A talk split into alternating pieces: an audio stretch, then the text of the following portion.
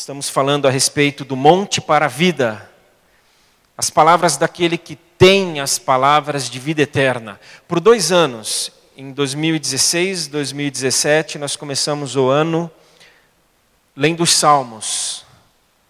A vida que encanta. E esse ano mudamos um pouco. Fomos para o Sermão do Monte, entendendo que aquilo que Jesus fala nesse grande sermão, nessa grande pregação dele, é importante para que nós sejamos lembrados e vivamos o ano com essas palavras de vida nos nossos corações, na nossa mente, nos nossos ouvidos, para que assim a gente possa prosseguir da melhor maneira possível, com a misericórdia dele a cada manhã e a gente também é, tentando viver e fazer a nossa parte, posso dizer assim. Para isso eu quero ler Mateus. Hoje eu quero ler Mateus, capítulo 6. O Evangelho segundo Mateus, apóstolo de Jesus, que com ele caminhou, no seu Evangelho, a partir do capítulo 6. Gente, eu poderia ler começando no 25 até o final do capítulo. Só que tem uma questão. O versículo 25 tem escrito o que aí na sua Bíblia? O quê? 6, 25. Começa como? Hum? Portanto, por isso lhes digo. Então não dá para eu começar o texto aqui, concordam? Portanto, portanto o quê? Ele falou do que para poder concluir. Portanto, eu vou dizer o seguinte para vocês. Então eu não posso começar no 25. Nós vamos um pouco para trás, vamos começar no 19. Então, para entender a partir do 25, a gente tem que pelo menos ir para o 19, que diz: Não acumulem para vocês tesouros na terra onde a traça e a ferrugem destroem, e onde os ladrões arrombam e furtam.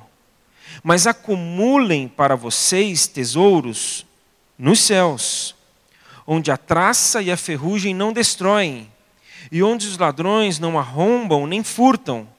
Pois onde estiver o seu tesouro, aí também estará o seu coração. Os olhos são a candeia do corpo. Se os seus olhos forem bons, todo o seu corpo será cheio de luz. Mas se os seus olhos forem maus, todo o seu corpo será cheio de trevas. Portanto, se a luz que está dentro de você são trevas, que tremendas trevas são. Ninguém pode servir a dois senhores, pois odiará um e amará o outro, ou se dedicará a um e desprezará o outro. Vocês não podem servir a Deus e ao dinheiro. Portanto,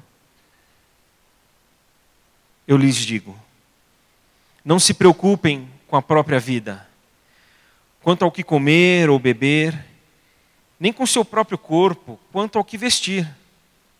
Não é a vida mais importante do que a comida, e o corpo mais importante que a roupa? Observem as aves do céu. Não semeiam, nem colhem, nem armazenam em celeiros. Contudo, o Pai Celestial as alimenta. Não tem vocês muito mais valor do que elas? Quem de vocês, por mais que se preocupe, pode acrescentar uma hora que seja a sua vida? Porque vocês se preocupam com as roupas? Vejam como crescem os lírios do campo eles não trabalham nem tecem. Contudo, eu lhes digo que nem Salomão, em todo o seu esplendor, vestiu-se como um deles. Se Deus veste assim a erva do campo, que hoje existe e amanhã é lançada ao fogo, não vestirá muito mais a vocês, homens de pequena fé? Portanto, não se preocupem, dizendo: que vamos comer? O que vamos beber? O que vamos vestir? Pois os pagãos é que correm atrás dessas coisas. Mas o Pai Celestial sabe que vocês precisam delas.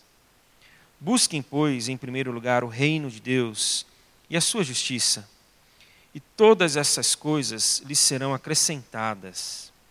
Portanto, não se preocupem com o amanhã, pois o amanhã trará as suas próprias preocupações.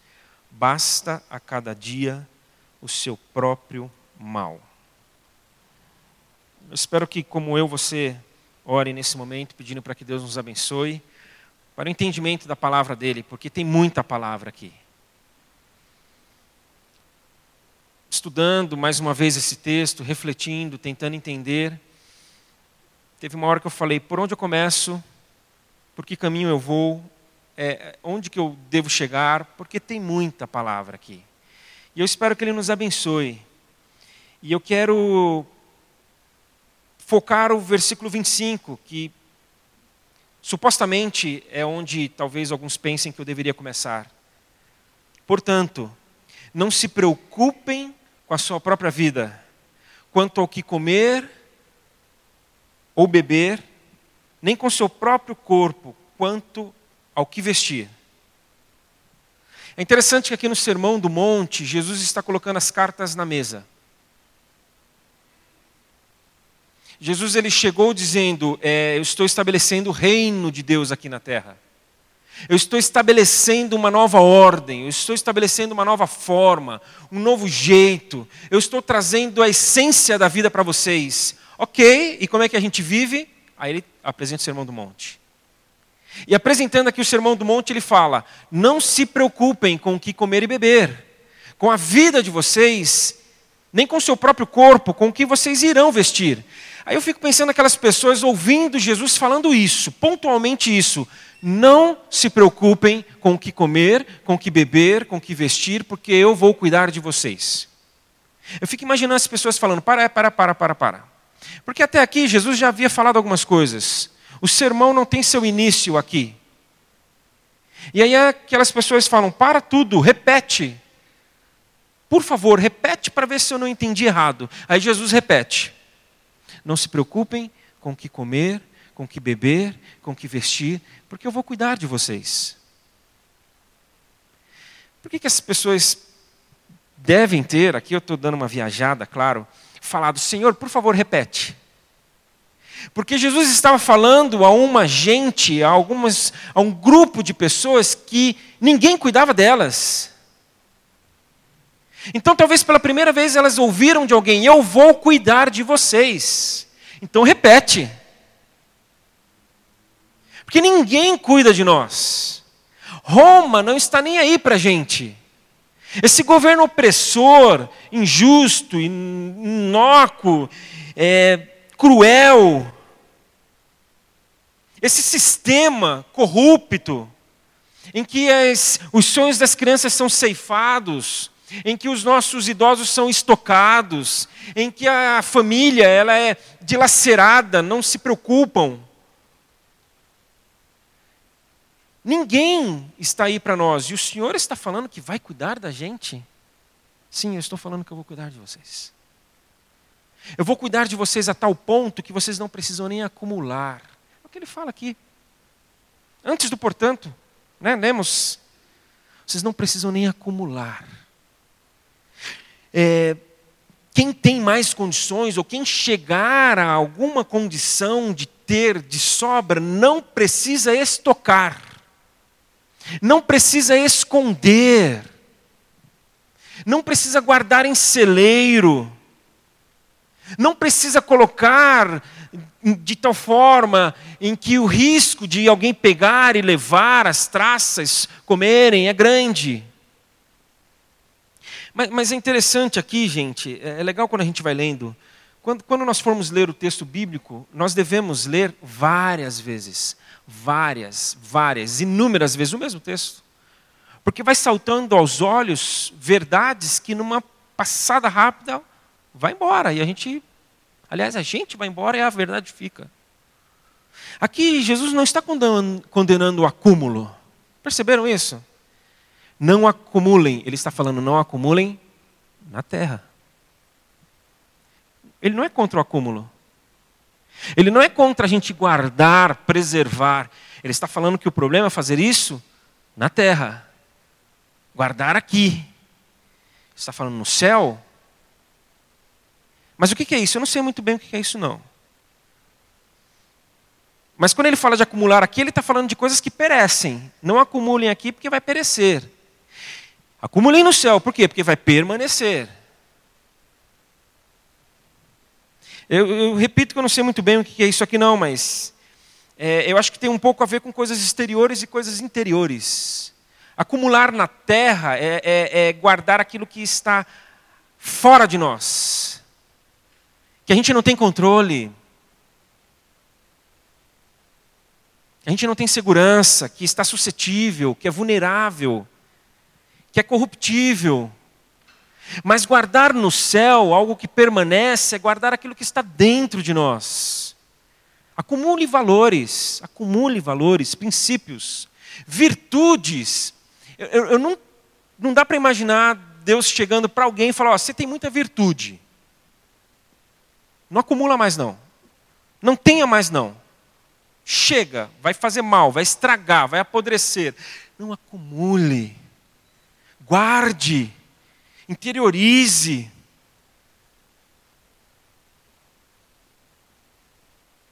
Tenha em abundância e de sobra.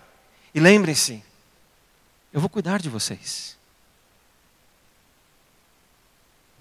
Não acumulem. Para isso, também lemos no texto, tenham bons olhos. O segredo para a gente não acumular é nós termos bons olhos, olhos bons, um olhar bom, e aqui a ideia é um olhar generoso. Aquele que tem um olhar bom, um olhar generoso, não acumula. Porque ele cede, ele doa, ele abre mão, ele é desapegado, desprendido. Aqui Jesus está falando: tenham bons olhos, pratiquem a liberalidade a bondade. Nada em troca. O Júnior, está gravando? Mostra para o Júnior depois. Nada em troca. Generosidade. Dê sim para receber. Porque você já tem o suficiente, você já tem para si e tem para outros. Tenham bons olhos. Mas o risco é nós termos maus olhos, porque o texto fala dos maus olhos também. olhos cobiçosos, olhos gananciosos, olhos avarentos.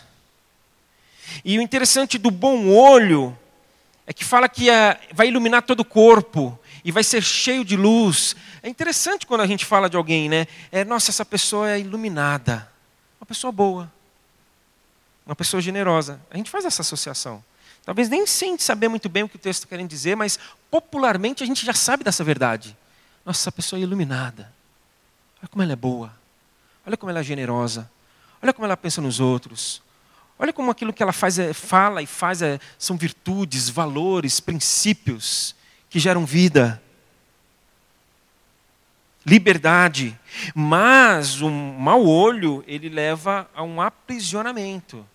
E aqui Jesus deixa claro de que nós ou servimos a Deus ou nós servimos ao dinheiro. Não dá para servir os dois. E a generosidade é que nos mantém a serviço do Senhor. Então, quando generosos nós somos, nós estamos servindo ao Senhor. E servir ao Senhor liberta, mas servir ao dinheiro aprisiona. O dinheiro nos escraviza. Aliás, tudo do que nós dependemos ou de quem nós dependemos, nós nos tornamos escravos. Para para pensar nisso. Tudo do que você depende, de quem você depende, você se torna um escravo, porque você é dependente. E aqui o dinheiro também nos torna escravos mas torna a nossa vida sombria.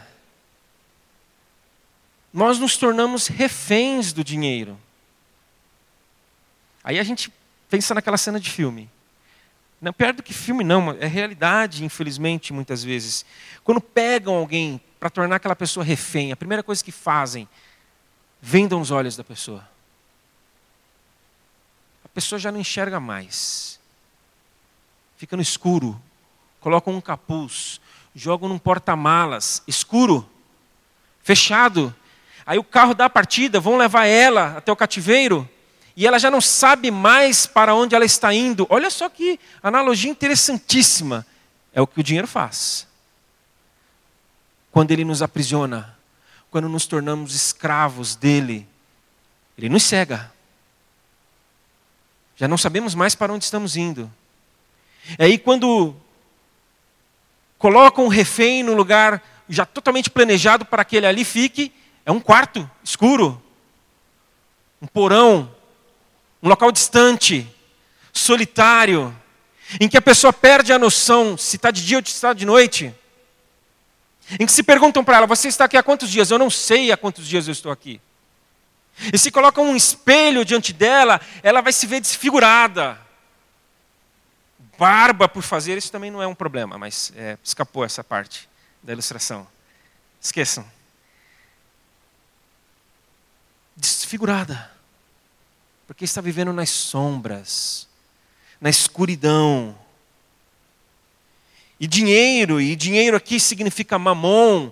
Mamon é uma expressão de não muita definição no texto bíblico, mas é quase que uma entidade, é quase que uma pessoa, é, é como se fosse um Deus, a quem aquele que acumula serve. E mamon fala para mim, para você, para cada um de nós, se você não fizer o que eu quero, tudo que você tem você vai deixar de ter. Você vai perder. Então, para que você mantenha aquilo que você tem, e até tenha mais, porque eu sei que você quer mais, mamão fala. Faça o que eu quero. Então a gente acha que o dinheiro vai nos trazer segurança, só que o dinheiro ele nos ameaça. Olha só que interessante. Não, não, o dinheiro vai me trazer uma segurança que hoje eu não tenho. Eu estou falando do acúmulo, tá?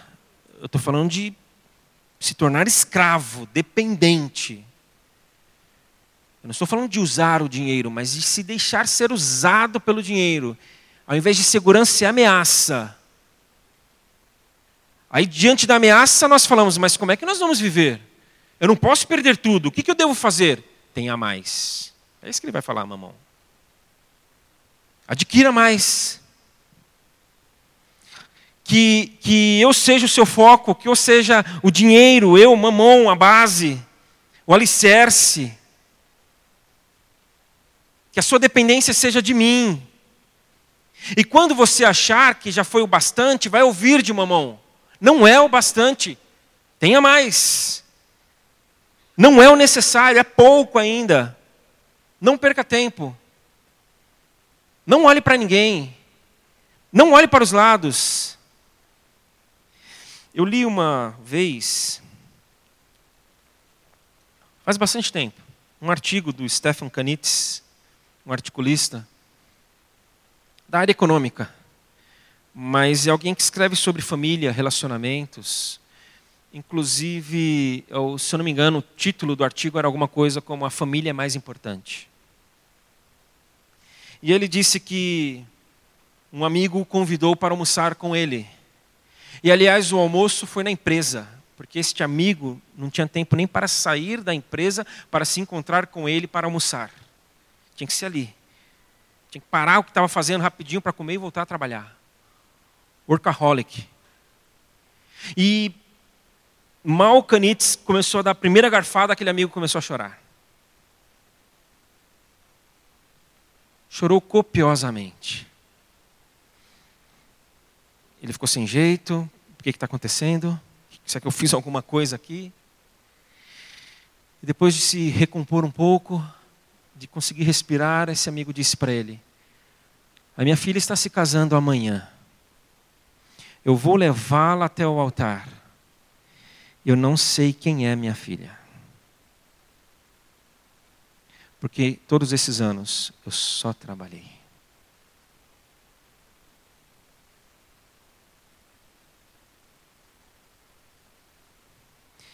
Porque servir ao dinheiro significa não servir a ninguém. Servir ao dinheiro significa que nós servimos a nós mesmos apenas. E quem serve somente a si próprio vive uma vida isolada. Vive sozinho. Vive para si. Então, essa pessoa, como eu já disse, não possui dinheiro. Ela é possuída. E, e, e ela não é possuída pelo dinheiro. Ela é possuída pelo medo, pela insegurança. Porque se o chão dela é o dinheiro, ela vive com medo. E se o dinheiro acabar? E se a empresa quebrar? E se meu sócio me trair? E se meu pai não dividir comigo aquilo que disse que, ele disse que dividiria? E se? E se? E se? É uma pessoa que vive desconfiada. Alguém chega perto, ela, opa, está querendo alguma coisa. Oh, não, não, não, não, peraí, peraí, peraí, mais para lá um pouco. Será que tem algum interesse aí? O que, que você quer? Fala, fala, fala algo. O que, que você quer? É possuída pelo medo, pela insegurança, pela desconfiança, pela arrogância.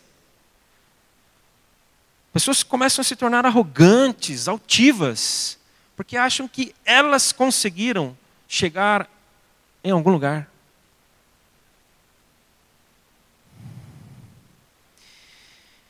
Aí você pode estar pensando, ano novo, mas as, algumas coisas continuam. Eu acho que você está pensando alguma coisa aí. E eu acho que você está pensando assim, mas Marcelo, isso é muito triste. Isso é muito triste. É muito triste. E é mais triste se nós pararmos para pensar um pouquinho nisso aqui, porque a gente não para para pensar nisso aqui. A gente vai vivendo. Mamão, mamão não deixa a gente parar para pensar. Mamão quer que a gente trabalhe. Então, mas se a gente para um pouquinho para pensar, a gente vai ver que é mais triste do que a gente pode imaginar. É tão triste, é esse senhor, este, este empresário que chorou diante de um amigo falando: Olha, eu não conhecia a minha filha. Estou entregando a minha filha sem saber quem ela é. Agora você acha que ela conhece a quem ele está entregando? Muito menos. Mas qual a saída? A saída é o portanto. Agora sim chegou a hora de ler o portanto. Portanto, eu lhes digo: não se preocupem. Eu vou cuidar de vocês. Essa é a saída. Eu vou cuidar de vocês, confiem em mim. Qual de vocês já viu um pássaro fazendo a sua comida, o seu alimento? Qual de vocês já viu? Ninguém. Eu cuido deles. Vocês são mais importantes do que eles. A saída para esse cenário triste é o portanto. Confiem em mim, eu vou cuidar de vocês. Vocês já viram alguma flor tecer a sua própria roupa, a sua própria veste? Está andando de carro e você vê uma flor lá. Ninguém. E vocês não são mais importantes do que elas para mim? Então confiem em mim, não confiem no olerite. Não, não confia. Mas pode conferir lá, viu? Confere, é bom, vai que é o, o chefe lá, o patrão, o RH errou alguma coisa. Mas não confia. Não confia na aplicação que você fez. No seu agente financeiro. Não, não confia. Não confia nas suas posses. Não confia a sua vida, a especialidade que você fez, ao MBA que você está sonhando, a previdência. Não confia no governo. Falar para não confiar no governo não precisava nem colocar isso aqui, né? Ninguém confia já mesmo hoje, faz tempo. Então, Marcelo, é, é, Deus é contra tudo isso? Que eu faça uma previdência, que eu tenha alguém que mentore as minhas finanças, que eu tente comprar algum bem e ter uma garantia. Deus não é contra nada disso, em absoluto. O que Ele está dizendo só é que você não deve ter nessas coisas a, a, a, a ideia de que elas vão te bancar, de que elas vão te garantir, de que elas vão manter você vivo.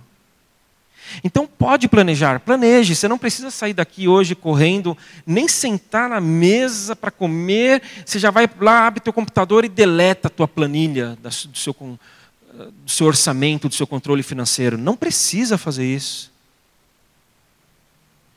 Não é para parar de trabalhar.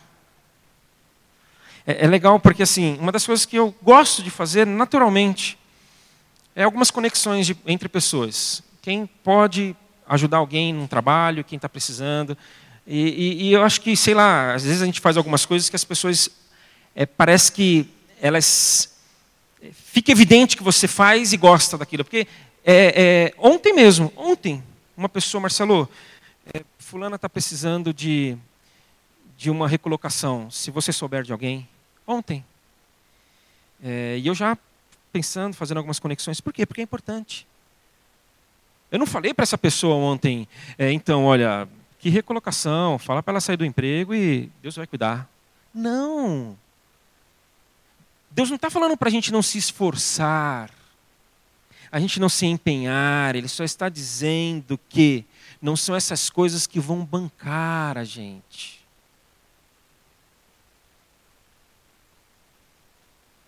Manter a gente vivo, e vivo aqui não é só estar tá respirando, gente é viver de forma sã, sadia, sanidade. Sanidade. Viver de forma íntegra, forma plena, com razoabilidade. Essa palavra me veio à mente. De forma razoável. Tem coisas que não são razoáveis. Talvez esse seja o ponto mais pessoal aqui dessa mensagem. Mas certas aquisições, certos empreendimentos, não são razoáveis.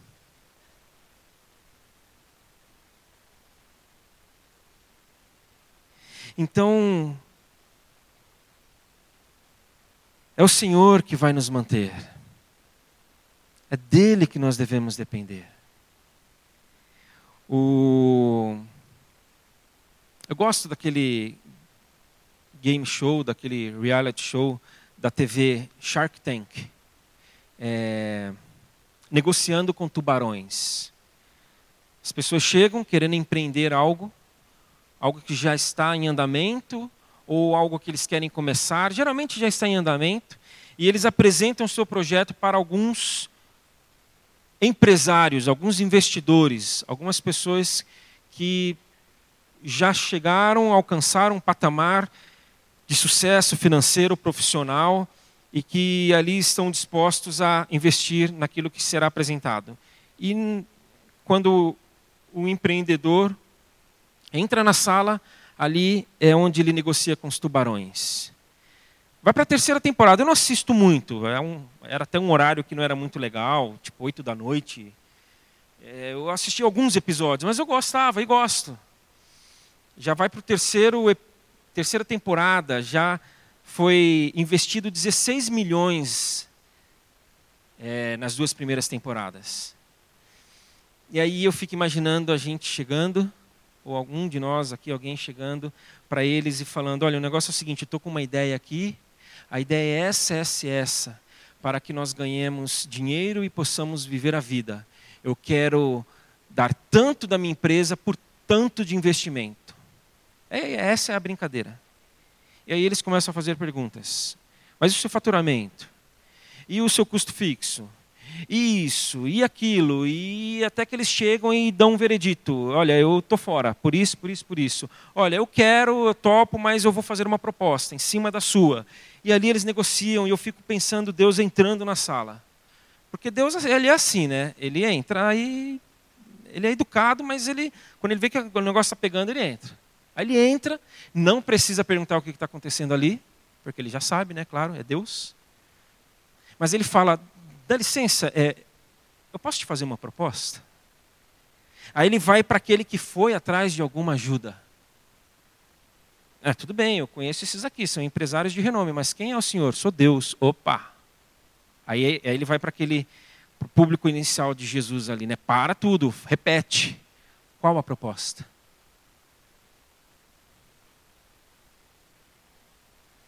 Aí ele fala: Confia em mim. Entrega a sua vida a mim. Me busca.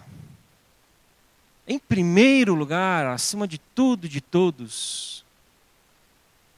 E você não vai ter que se preocupar com o que comer, com o que beber, com o que vestir. Eu vou cuidar de você. Para hoje e para todo sempre. Nada vai faltar para você. E você não vai precisar ficar pedindo todos os dias, não. Porque a gente faz isso, né? A gente faz isso. Ele já prometeu tudo isso. Mas, senhor, o senhor lembra? Senhor, então, senhor, ó, o senhor não está. Senhor, você não vai precisar fazer isso. E você vai viver livre. Livre o bastante para não ter que pensar somente em si. E você vai poder pensar no outro. Você não vai viver aprisionado em si mesmo e nas suas necessidades, mas você vai viver liberto para pensar nas necessidades do outro. E aí você vai poder consolar os que choram. Gente, é o começo do Sermão do Monte. Porque você não vai estar preocupado somente com você mesmo, porque eu estou cuidando de você, você vai poder agir com misericórdia para com aqueles que estão precisando de misericórdia. Você vai poder, numa situação de conflito, de desajuste, você vai poder ali ser um pacificador, porque a sua alma está pacificada. Porque você não foi dormir preocupado com o que comer, beber e vestir, porque eu estou cuidando de você. Então vá lá e pacifique. Pense no reino. Viva a maneira de se viver no reino, é a justiça. Porque eu estou cuidando de você. E aí ele fala isso para nós. Dependência. Eu, eu, vou, eu vou falar quatro palavrinhas aqui, aí eu acho que já vou encerrando. O texto fala de dependência. De quem nós dependemos? E aí o texto falando de dependência fala que a competência é do Senhor, compete a Ele. Aí ele fala, o texto, de que é, ele fala de suficiência. Ele vai nos dar aquilo que é suficiente. E aqui daria para abrir um parênteses que seria mais meia hora de mensagem. Suficiência. A questão é que nós não queremos aquilo que é suficiente apenas.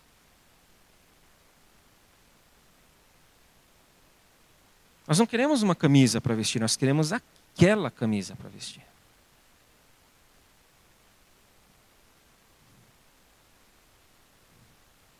Nós não queremos uma comida para comer, nós queremos aquela comida para comer. Mas aqui o texto está falando de dependência, que é a competência do Senhor e que ele fala que é, a suficiência nos será garantida e que só nos resta a obediência. Quatro palavras. Porque se nós não obedecermos, nós seremos como os pagãos que se preocupam com o que vão comer, com o que vão beber, com o que vão vestir. Os pagãos que não confiam em Deus os pagãos que não acreditam em Deus, os pagãos que negam a Deus, os pagãos que se rebelam e se revoltam contra Deus. Os pagãos fazem isso. Mas nós não somos. Nós não queremos ser. Então é possível sim, ao invés da gente de você ficar mais uma hora no trabalho lá para tentar garantir aquela hora extra, Vai visitar aquela pessoa no hospital que está precisando. É possível. Ao invés de você esticar o seu horário e fazer aquela visita porque você quer fechar aquele negócio com aquela pessoa, vá dar atenção para aquela pessoa que te pediu ajuda já faz três meses e você ainda não conseguiu dar. Ao invés de você atender mais um cliente ali no teu salão, na tua clínica, na, no teu escritório, marca para amanhã, para amanhã. Porque o amanhã vai trazer os seus próprios males. Não atende mais ninguém hoje, vai embora para sua casa, sentar com seu filho para brincar com ele um pouquinho. Vai fazer a janta para a esposa. É possível, gente, porque Deus está cuidando de nós. Ele está cuidando de nós.